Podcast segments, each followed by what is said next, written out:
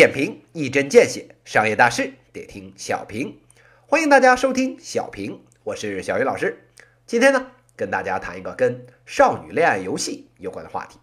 最近这些天啊，四个花样美少年许墨、李泽言、白起、周奇洛这四个名字在微博啊、朋友圈刷了屏。小姑娘们呢，各种春心萌动，为了四个小伙子到底是谁的老公，不惜的啊与闺蜜当场撕逼。各位小伙伴们看的是一头雾水。话说这情景倒是似曾相识啊！早些年的这四大天王，这些年的这个 TFBOYS 粉丝群里啊，都曾掀起过一场场这个认老公的这个风潮。那这四个小伙子名字这么陌生，又是从哪儿冒出来的呢？哎，这呀您可就落伍了。以上这四位呢，是来自啊最近的一款公测的手机游戏，叫《恋与制作人》。四位这个花样美少男啊，是里边的四位主角。这个玩家呢，在里面啊扮演一名刚刚接受了父亲的影视制作公司的少女，在这个创业过程中呢，跟啊各式各样的花样美男各种暧昧互动，是一款啊女性向少女系的游戏。这专业的名词儿呢，叫乙女向的游戏。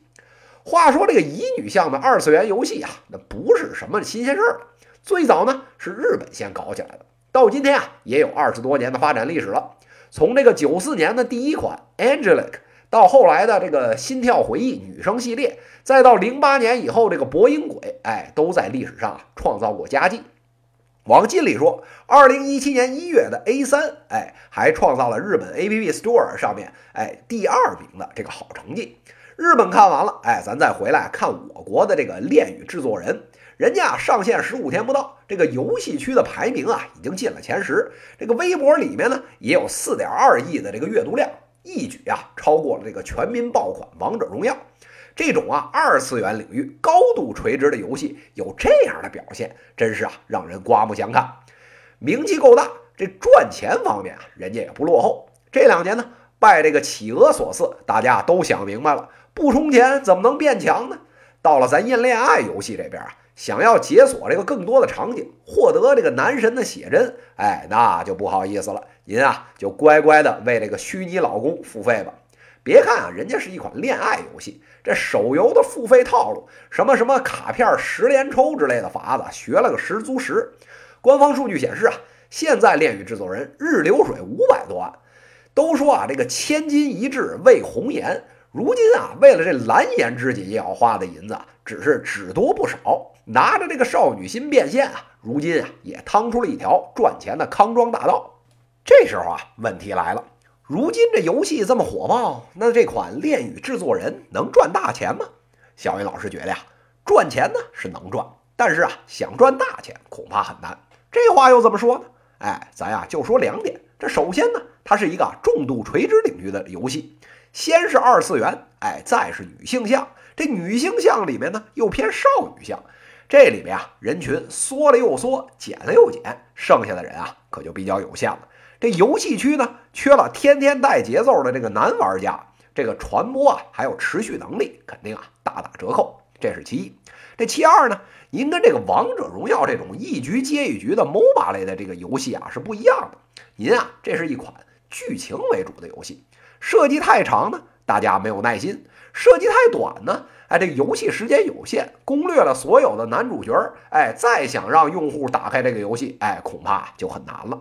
所以啊，这游戏的生命力就大打折扣，这个都是不可避免的事儿。